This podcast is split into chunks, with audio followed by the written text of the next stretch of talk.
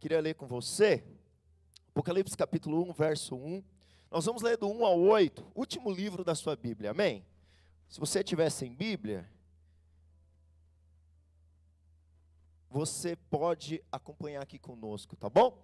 Apocalipse capítulo 1, verso 1, diz assim a palavra do Senhor: Revelação de Jesus Cristo, que Deus lhe deu para mostrar a seus servos as coisas que em breve deve acontecer, e que ele, enviando por intermédio do seu anjo, notificou a seu servo João, o qual atestou a palavra de Deus e o testemunho de Jesus Cristo quanto a tudo o que viu. Bem-aventurado aqueles que leem e aqueles que ouvem as palavras da profecia e guardem as coisas nelas escrito, pois o tempo está próximo. João, as sete igrejas que se encontram na Ásia, graça e paz a vós outros da parte daquele que é, que era, que há de vir, da parte dos sete espíritos que se acham diante do seu trono, e da parte de Jesus Cristo, a fiel testemunha, o primogênito dos mortos e o soberano dos reis da terra. Aquele que nos ama e pelo seu sangue nos libertou dos nossos pecados e nos constituiu reino, sacerdotes para o seu Deus e Pai. A Ele a glória e o domínio pelos séculos dos séculos. Amém. Eis que vem com as nuvens, e todo olho verá, até quantos transpassaram, e todas as tribos da terra se lamentarão sobre ele. Certamente, amém. Eu sou o Alfa e o Ômega, diz o Senhor Deus, aquele que é, que era e que há de vir, o Todo-Poderoso. Aleluia. Vamos orar em nome de Jesus. Aleluia. Aplauda ao Senhor. Amém, Pai, nós oramos por essa palavra.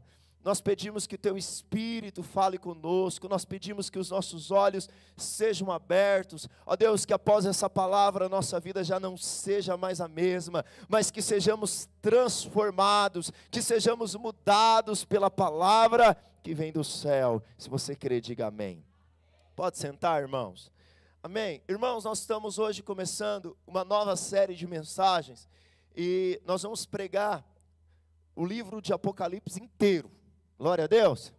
Então, a partir de hoje, não perca, em nome de Jesus, não falte ao culto. Depois você pode ir lá no Spotify, ouvir a palavra de novo, ouvir no YouTube. Depois, todos os esboços, todos os sermões eu vou compartilhar nos, nos grupos da igreja. Você vai poder reler, tirar dúvidas. Eu não prometo, mas eu estou querendo fazer umas lives aí. Estou marcando ainda para você tirar dúvidas. Tá bom? Irmãos, muitos, quando ouvem falar a palavra, volta para mim no verso 1. Muitos, quando ouvem falar a palavra apocalipse, dá até batedeira no coração, dá até uma tremedeira. Muitos deixam de ler Apocalipse, ou talvez já leu toda a Bíblia, mas nunca leu esse livro. Outros se aventuraram em começar a ler e parou. E por que que Apocalipse é muitas vezes é negligenciado pela igreja? Por que, que nós não vemos tantas pregações em cima desse livro? Por que, que muitas vezes nós mesmos, como cristãos, deixamos de ler esse livro tão maravilhoso? Vou falar para você, esse ano foi o ano de Apocalipse na minha vida. Eu acho que já é a quarta, quinta vez que eu estou lendo esse livro. E toda vez que eu leio, o Espírito Santo ele vem enchendo meu coração. E eu, particularmente, não queria pregar Apocalipse agora. Os irmãos pediram lá, acho que em maio eu segurei, e aí eu lendo de novo, o Espírito Santo me enchendo o coração, eu vejo que é a hora do Espírito trazer uma porção sobre esse livro tão maravilhoso, irmãos. E por que que nós então negligenciamos? Primeiro, porque nós temos pensamentos equivocados a respeito desse livro. A primeira coisa que as pessoas pensam é que Apocalipse é algo misterioso é algo que está assim, tem vários selos. Então, por ter selos, é algo que está escondido. Somente os maiores teólogos, somente João e o anjo vai descobrir. Como se Apocalipse fosse algo que tivesse muito distante de nós. Mas esse é um pensamento equivocado. Não vou te dizer que Apocalipse é fácil, mas eu vou te dizer algo. lá no verso 1, como que o livro começa? Revelação de quem? Como que um livro que se chama Revelação é mistério? Oi? Então o próprio nome já nos diz que esse é um equívoco achar que esse é um livro misterioso. A palavra Apocalipse, para nós, é, é, e esse é o meu segundo motivo, ele tomou um, um, um, contorno. Quando se fala Apocalipse, Apocalipse zumbi, fim dos tempos, acabou tudo. Para nós é sinônimo de tragédia, é sinônimo de desastre. Mas é interessante que Apocalipse, para quando João estava escrevendo aqui para os irmãos, significava simplesmente descobrir, tirar a cortina. Sabe o teatro? Você já foi no teatro, amém? Então, quando você vai no teatro, você senta, tá tudo fechado, tem cortinas de um lado e cortinas do outro, é ou não é? E aí, quando os atores entram no palco, o assistente ele puxa a cortina e o cenário e a peça é revelada. A palavra revelação, Apocalipse, foi traduzida para nós como Apocalipse, nada mais é do que descortinar, nada mais é do que descobrir. Paulo, quando ele, lá no Evangelho, lá em Gálatas, quando ele fala que Jesus Cristo revelou o Evangelho a ele, e para nós foi traduzido como revelação, lá também é a palavra Apocalipse. Então, o que, que é Apocalipse? Apocalipse é a revelação de Jesus Cristo, dada por Deus ao seu povo. Então, o que o diabo, que, que o diabo quer? O diabo ele quer colocar uma cortina sobre os seus olhos, mas eu quero dizer para você que Apocalipse significa o que, irmãos? Revelação. Nesses dias, os seus olhos serão descortinados e você vai entender a revelação da palavra de Deus para você. Diga um amém. Segunda coisa que nós precisamos entender, então, é que a palavra Apocalipse, e é, essa é a literatura, uma das literaturas do livro, né, é apocalíptica. Ou seja, aqui é quando ele escrevia esse descoberto, trazia algo que estava escondido. Lá no Antigo Testamento, tem muitos textos que também são apocalípticos, que revelava a escatologia, as coisas do fim do tempo. Mas a segunda coisa que esse livro é, é um livro de profecia. Olha o verso 3 comigo, por favor. Então, primeiro, é uma literatura apocalíptica, é algo da revelação de Deus. Olha só, bem-aventurado aqueles que leem e aqueles que ouvem as palavras da o que, irmãos? Profecias. Então, esse é um livro profético. É verdade que tem muitas coisas que já se cumpriu já se cumpriu nas igrejas para onde o livro foi escrito. Mas esse livro também é um livro profético, é um livro de profecia. E o que, que esse livro estava dizendo? Estava dizendo: independente da oposição dos homens, independente da oposição do inferno, Deus cumprirá suas promessas para com o seu povo. Ele tem um controle sobre o fim da história. Amém? Terceira coisa que nós precisamos ver a respeito do livro de Apocalipse é que ele é uma carta. Muitos encaram esse livro como livro profético, como livro de revelação para o fim dos tempos, mas eles não encaram esse livro como uma carta. Por exemplo, quando você lê a carta de Paulo aos Coríntios, você lê entendendo o que? Paulo está escrevendo para edificar a igreja da onde? De Coríntios. Paulo está escrevendo para os Gálatas, Paulo está escrevendo para os Hebreus. É óbvio que essas cartas escritas é para nós também. Mas essa era uma carta para as igrejas. Projeta para mim o verso 4. Olha só. 1:4. João, as sete igrejas que se encontram onde, irmãos? Na Ásia. Então, esse livro era uma, eram cartas, na verdade, que eram para ser enviadas às sete igrejas da Ásia Menor. Ásia que não confunda com o continente. Ásia, que era uma província do Império Romano, onde Pérgamo era a capital. Então, João, no ano de por volta de 70 depois de Cristo, os irmãos sabem que João foi o último dos apóstolos a morrer. Todos os outros foram martirizados. Né? Alguns foram crucificados de cabeça para baixo, outros tiveram sua cabeça cortada, outros né, pereceram na mão de muitas pessoas, mas João morreu de morte natural. E interessante que no ano 70 depois de Cristo, João, ele assume o pastoreio das igrejas ali da região de Éfeso. João se torna o pastor daquelas igrejas. E lá em Roma, Nero já começou uma perseguição contra a igreja. Então, lá no Império Romano, Nero já estava perseguindo a igreja, já estava indo contra a igreja. Mas ainda, irmãos, não estava tão intenso, ainda não havia se espalhado pelo império. Então surgiu um camarada chamado Domiciano. Esse cara, ele assume o lugar de Nero. Irmãos, ele era alguém assassino a sangue frio. E ele exigia que todo mundo cultuasse a ele e declarasse: Domiciano é o Senhor e Deus. Fala misericórdia. Então agora você imagina, nós temos a igreja no império, e nós temos agora um camarada que diz: agora vocês têm que adorar a mim, vocês têm que fazer culto para mim. E se vocês não me chamarem de Senhor e Deus, vocês vão morrer.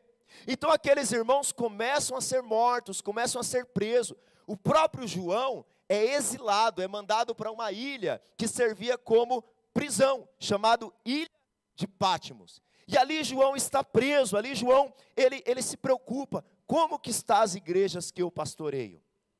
Debaixo de tanta perseguição, debaixo de tantos irmãos que estão derramando o seu sangue por causa do evangelho, como que está essas igrejas. Então, João, apóstolo João, filho de Zebedeu, ele começa a escrever para as igrejas que estavam debaixo de perseguição. Mas você sabe o que é poderoso?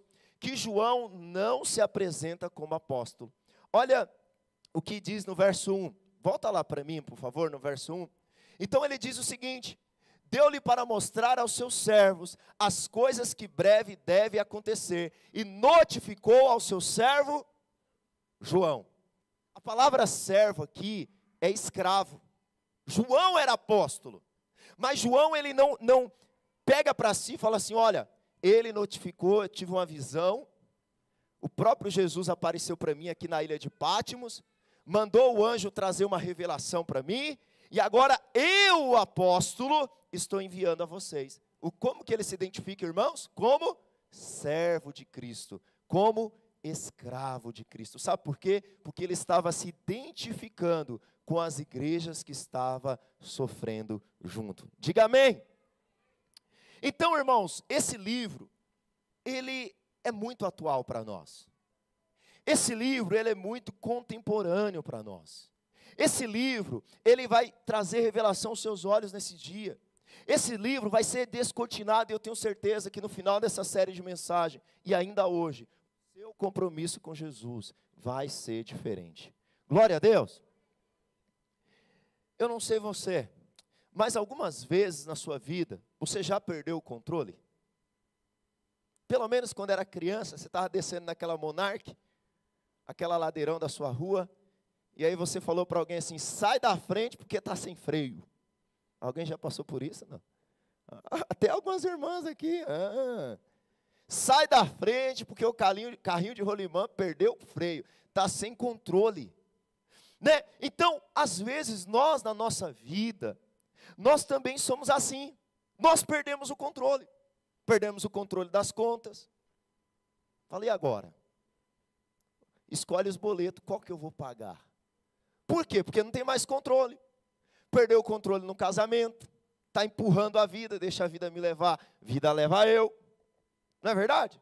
Perdeu o controle no ministério, está fazendo a obra de Deus por fazer, domingo após domingo, célula após célula. E às vezes nós olhamos para a história, nós olhamos para a criação, vemos a queda de Adão e nós pensamos o quê? Que Deus é aquele piloto de avião que o motor apagou e ele falou o seguinte: gente, atenção, obrigado por viajar, Natan Linhas Aéreas, as luzes se apagaram, acabou o combustível do avião, e agora é cada um por si. E aí apaga assim, você tem os 10 minutos mais terríveis da sua vida. Às vezes nós achamos que Deus perdeu o controle. Que Deus agora, nós vamos fazer o quê? Então qual vai ser o dano menor agora? Então eu tento arrumar aqui o casamento um pouquinho, tento arrumar o ministério um pouquinho, tento ajeitar ali, porque vai tudo dar errado no final. Mas sabe para que, que serve Apocalipse? Apocalipse serve para dizer que Deus continua no controle da história. Deus não perdeu o controle da história. Deus não foi um Deus que criou o mundo, deu a corda e agora está cada um por si. A revelação de Deus, e esse é meu primeiro ponto, a revelação de Deus, que Ele dá a Jesus, seu Filho, é que agora e que sempre Ele está no controle da história. Deus revelou a seu Filho, em um tempo, irmãos, de perseguição. Você imagina, você está numa igreja e os irmãos estão sendo mortos porque não está adorando o imperador, não está adorando o presidente, não está adorando os governadores. Você está numa igreja onde o seu líder, o seu pastor foi preso, não por causa de escândalo, não porque roubou, mas porque ele estava pregando o evangelho. Ontem, eu estava vendo a reportagem de um jovem que foi no, no evento de diversidade, mas que a diversidade só pode ser na ideia deles. E esse jovem resolveu pregar o evangelho. E sabe como que ele saiu de lá? Preso. Preso. Presta atenção em algo. Essa igreja estava debaixo de perseguição. Nós tivemos há pouco tempo, irmãos, uma pandemia terrível de Covid. E muitos de nós olhamos e nos desesperamos. Mas o que Deus está dizendo para João, o que Jesus está dizendo para João, João, eu conheço o Pai. Porque João só, Deus, Jesus só fala o que ele conhece do Pai. Projeta para mim João 5,19, verso 20, no Evangelho de João 5,19, verso 20, olha o que ele diz, 5, 19, 20, 19 e 20. João capítulo 5, verso 19 ao 20. Então lhes falou em verdade, em verdade vos digo que o filho nada pode fazer de si mesmo, senão somente aquilo que vir fazer o pai, porque tudo que esse fizer, o filho também semelhante o faz. Olha o verso 20. Porque o pai ama o filho, lhe mostra tudo o que faz, e maiores obras do que esta lhe mostrará, para que vos maravilheis. Sabe o que ele está dizendo? Eu estou, eu, Jesus, estou revelando o que Deus Pai está fazendo. Você acha que Deus perdeu o controle da sua família? Você acha que Deus perdeu o controle da sua história? Você está enfermo, tem alguém enfermo e você acha que é o fim? Eu estou te mostrando em meio à perseguição, eu estou te mostrando em meio ao desemprego, eu estou te mostrando em meio ao problema, estou te revelando, porque eu recebi do Pai, estou transmitindo a você que Deus continua no controle de tudo. Amém? Segunda coisa que nós vemos é que muitos irmãos veem Apocalipse como uma maldição, né? Vai ser o próximo cálice? Qual que vai ser o próximo fogo na cabeça? Pastor, como que nós da igreja agora, que somos uma igreja cheia de graça, pregamos Apocalipse? Deixa eu te falar. Apocalipse é um livro das bênçãos de Jesus sobre o seu povo um povo que estava em perseguição, um povo que estava sofrendo. Jesus revela a ele quais são as suas bênçãos. Em Apocalipse, eu não vou me estender nisso, mas as sete bênçãos, depois você pode conferir, no capítulo 14, verso 13, 16, 15, é, 9, 26, 22, 7 e 14, são sete bênçãos. Esse é um livro que, para o povo de Deus, para aqueles que estão debaixo do sangue do Cordeiro, é um livro de bênçãos sobre o seu povo.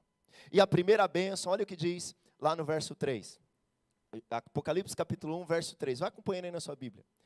Bem-aventurado. Bem-aventurado significa abençoado. Feliz. Aqueles que o que, irmão? Não vou ler Apocalipse. Ai, meu Deus. Mas o que, que o livro está dizendo? Oi? Peraí, você não está aqui. Tem gente que tem medo de ler Apocalipse, mas o versículo está dizendo que é feliz e abençoado quem o quê? E aí? Duas coisas já caiu por terra. Primeiro, Apocalipse é mistério? É revelação. Segundo, Apocalipse é sobre maldição? Sobre o povo de Deus, não. É sobre bênçãos, primeiro sobre quem? Ler.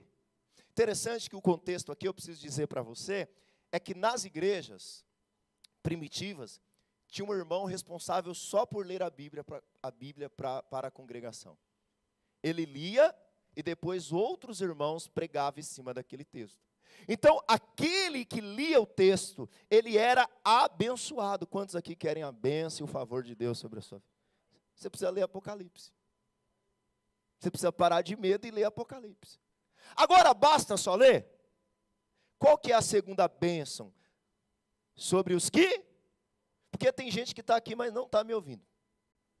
Ele está no WhatsApp, ele está fazendo qualquer outra coisa. Está pensando na escola amanhã, tá, está ouvindo minha voz, mas ele nem sabe do que eu estou falando. Quando a gente chega em casa, eu pergunto para as minhas filhas: qual foi a palavra da salinha? Eu preciso parar de falar salinha, alguém quase me bateu esses dias. Falou: é igreja kids, pastor. Não é salinha. Tá bom, amém. Irmãos, eu pergunto para elas, elas têm que me falar o que, que é. Mas você ouve a palavra que é pregada aqui? Porque você está tá dizendo o seguinte: eu estou vindo para a igreja, estou ouvindo a pregação do pastor, Sabe, mas você está ouvindo? Porque ao favor de Deus e a bênção de Deus sobre os que ouvem. Então, primeiro fala assim: a bênção sobre o que lê. Segundo, a bênção sobre quem ouve. E terceiro, qual que é a terceira bênção? É para quem? É para quem guarda.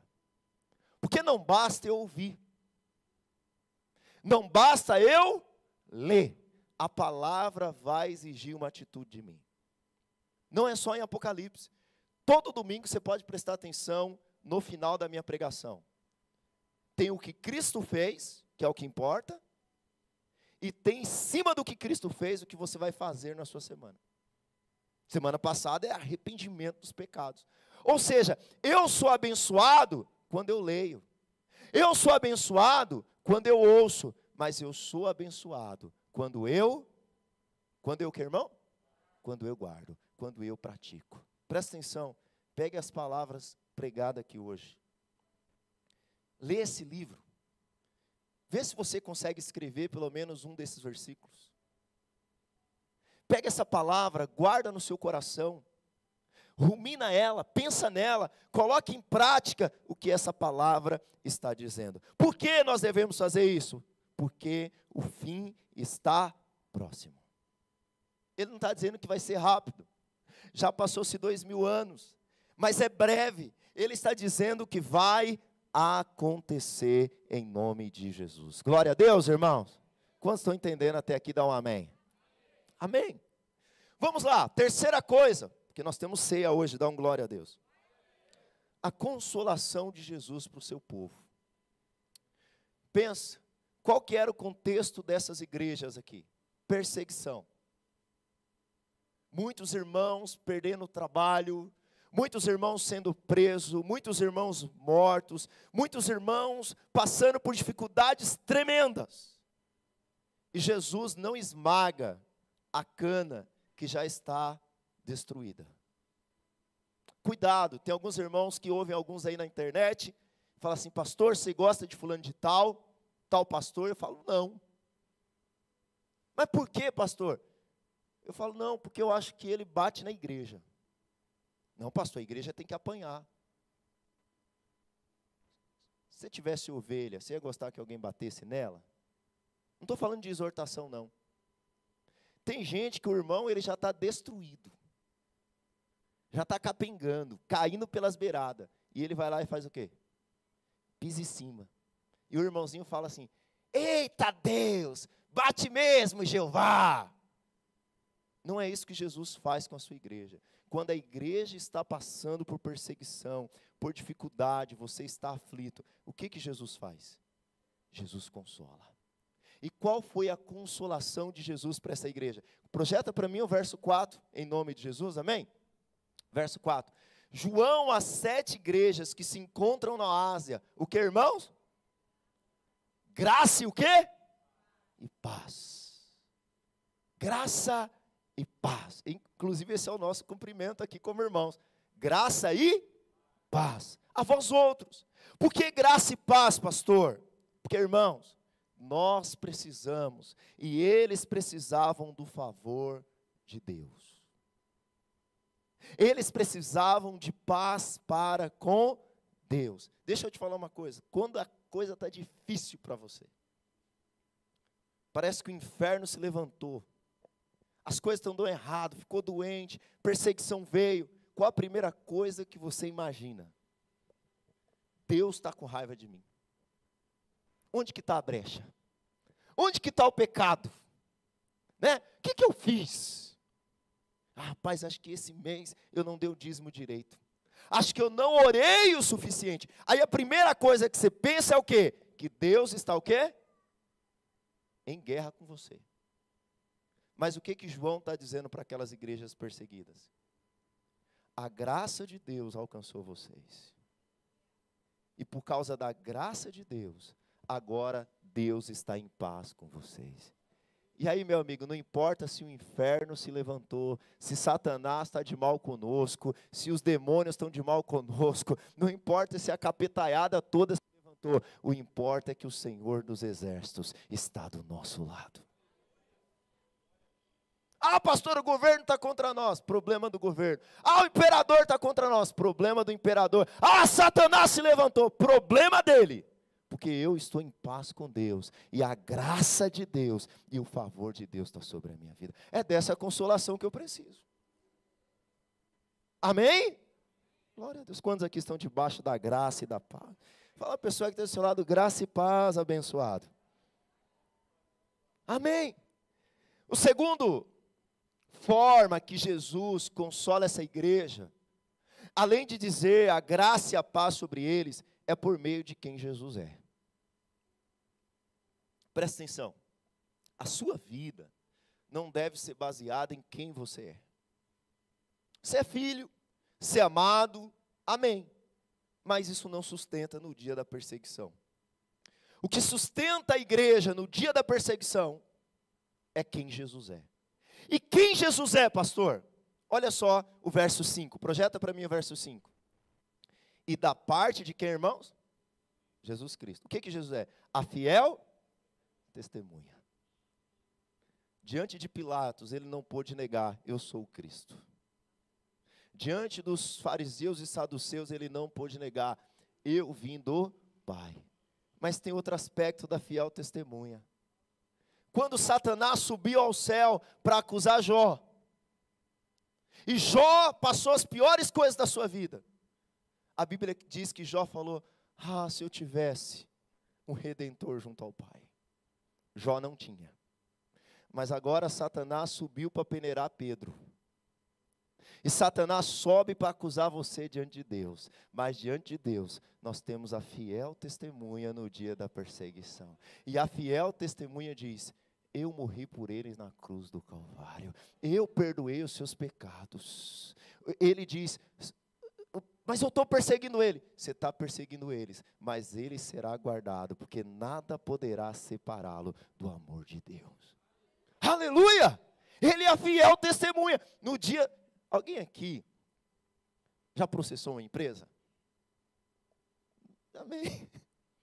Aí você chamou aquele sujeito Falou, ó, chegar lá, você vai falar tudo que aconteceu.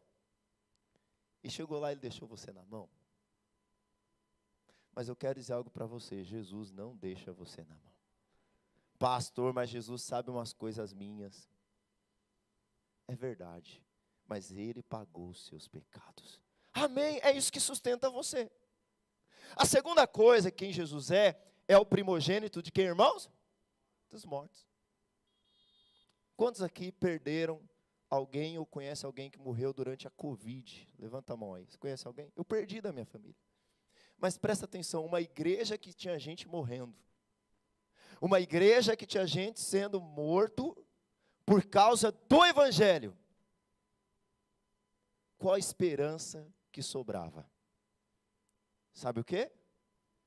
Jesus foi o primeiro que morreu. Antes de Jesus, outros já haviam ressuscitado. Mas todo mundo ressuscitou num corpo normal. Como morreu, ressuscitou de novo. Normal. Mas Jesus não. Jesus, quando ele morreu, ele ressuscitou num corpo glorificado. E agora, o que que Jesus está dizendo para aquela igreja?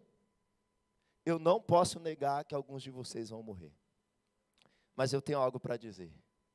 Jesus foi o primeiro que morreu e ressuscitou num corpo, mas ele é só o primeiro da fila. Ainda que você morra, haverá um dia que, porque ele foi o primeiro, você pode ser o segundo, terceiro ou quarto da fila, mas você vai ressuscitar num corpo glorificado. Você vai receber um corpo como ele recebeu. Por que aqueles irmãos não temiam a morte? Porque a morte não pode nos segurar.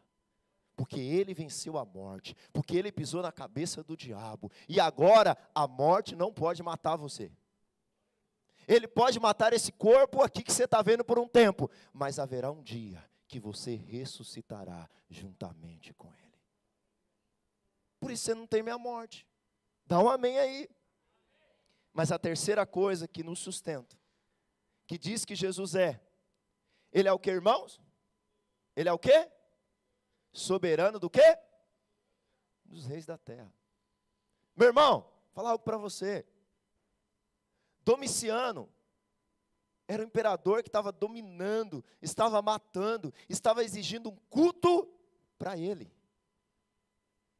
Esse imperador estava trucidando a igreja.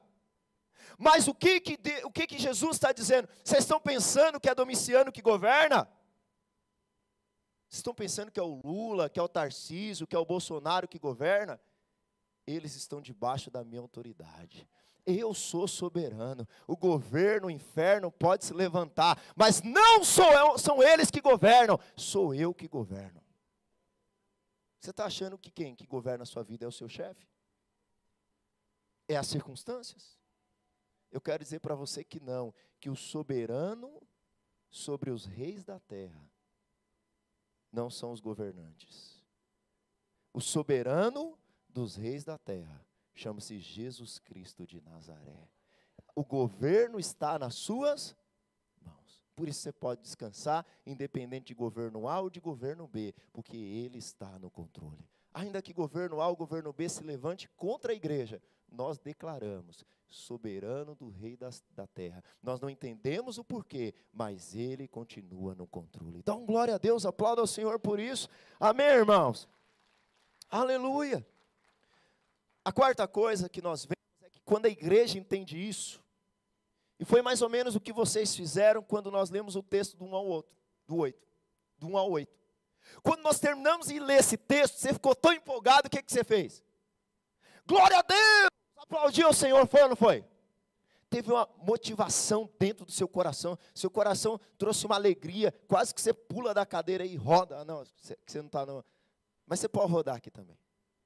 Quase que você mas por que isso? Porque, irmãos, todos os comentaristas são unânimes em dizer que o verso 5 e 6 é uma doxologia. O que é doxologia? É o momento do culto onde nós expressamos o louvor a Cristo. E lá, no Êxodo, Moisés era o libertador daquele povo.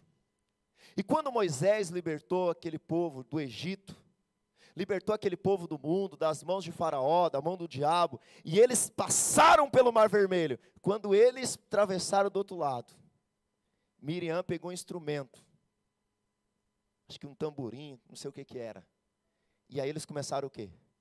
Dançar e cantar ao Senhor, porque a libertação veio sobre eles. E olha que poderoso, porque agora, olha o que diz: aquele que nos Agora é o que Jesus fez, não é mais o que ele é. Agora eu sou é, consolado porque aquele que nos ama e pelo seu sangue nos libertou da onde, irmãos? Ah, se eu entendesse isso. Quando eu entendo isso, do meu interior há um cântico de louvor e uma expressão de glória, uma expressão de exaltação, porque eu era escravo do diabo, mas ele nos ele nos Amém. Você pensa que Jesus te ama só no dia que está tudo bem, mas no dia da perseguição, o que, que Jesus diz? Aquele que nos ama e pelo seu sangue nos libertou dos nossos pecados. Olha o verso 6 agora. Olha o que diz o verso 6. E nos constituiu reino, sacerdote, para o seu Deus e Pai. Ou seja, Ele não nos salvou à toa, Ele nos colocou para reinar. Ele nos colocou para reinar como seu povo, Ele nos colocou como sacerdote. Isso nos fala de missão, isso nos fala de nós falarmos do seu amor a outros que ainda não estão debaixo do seu reino. E aí ele termina. A Ele, você pode dizer isso? A Ele? E o quê? Pelo quê? Amém. A Ele a glória.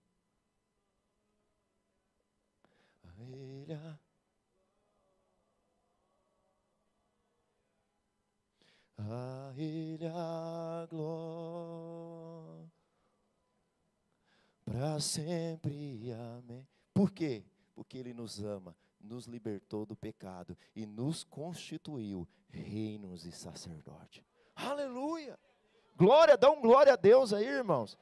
Amém. Quero terminar por causa do meu tempo, nós vamos para a ceia. O verso 7 é a conclusão dessa primeira parte. E interessante que muitas pessoas tentaram marcar a data da volta de Jesus. Muitos, muitos.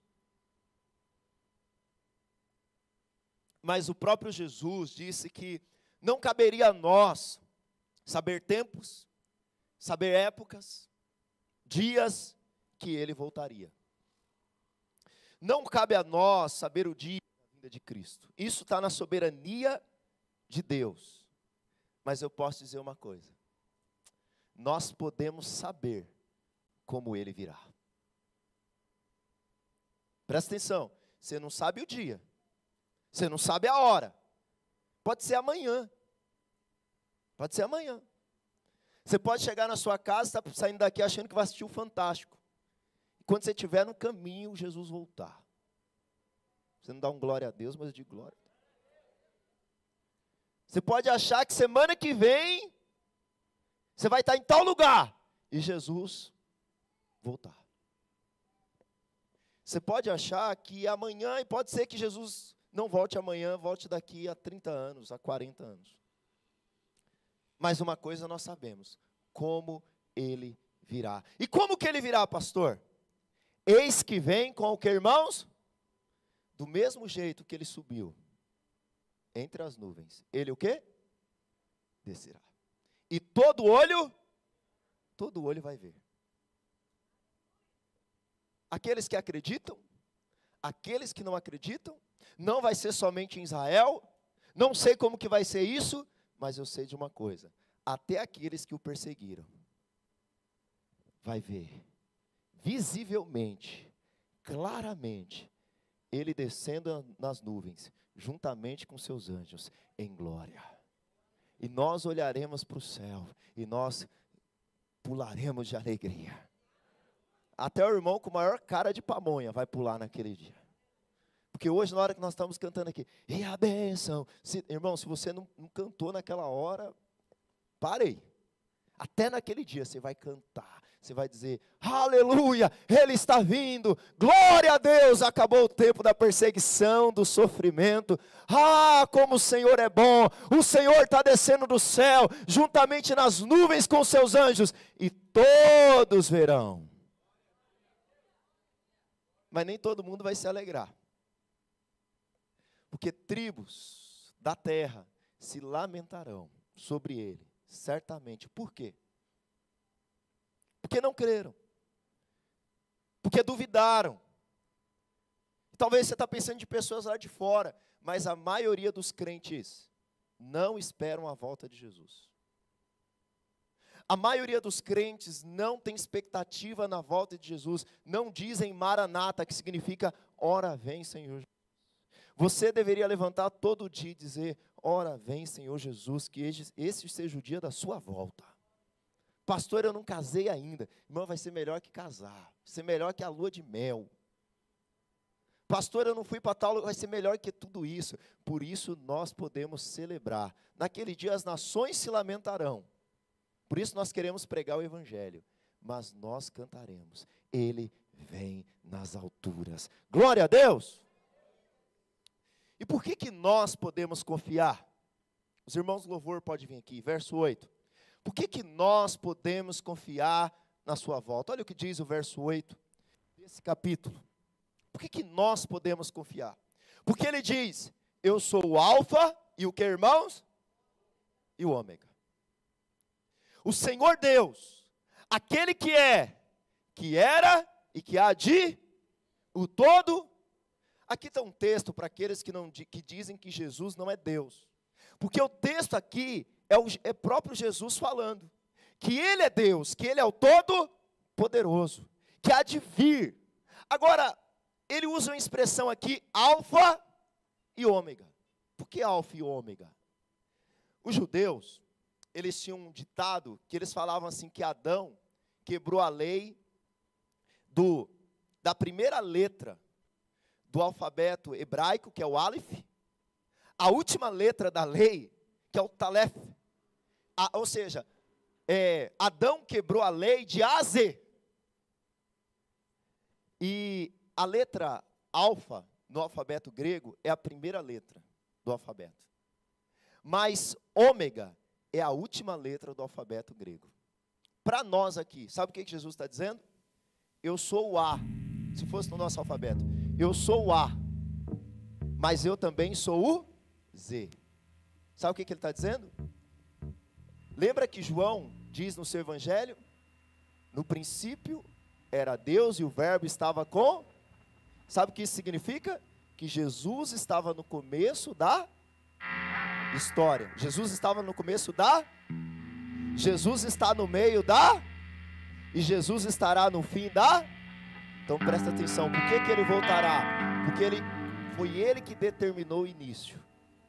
Ele está no controle do meio e ele está no controle do final. Por isso ele é o eu sou. Ele é o que é, o que era e o que há de vir. Por isso eu posso confiar.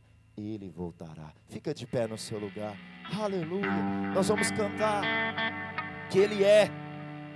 Aleluia. Não sei se seu coração queima, não sei se você tem passado por dias difíceis, por problemas, não sei se você tem passado por situações, quero dizer sobre você, para você, irmãos, permaneça firme. Ouça a palavra do evangelho, ouça a palavra de Jesus. Leia Apocalipse essa semana, sabe? Há uma bem-aventurança, há um favor de Deus sobre aqueles que leem, sobre aqueles que ouvem, sobre aqueles que praticam. Eu quero dizer algo para você.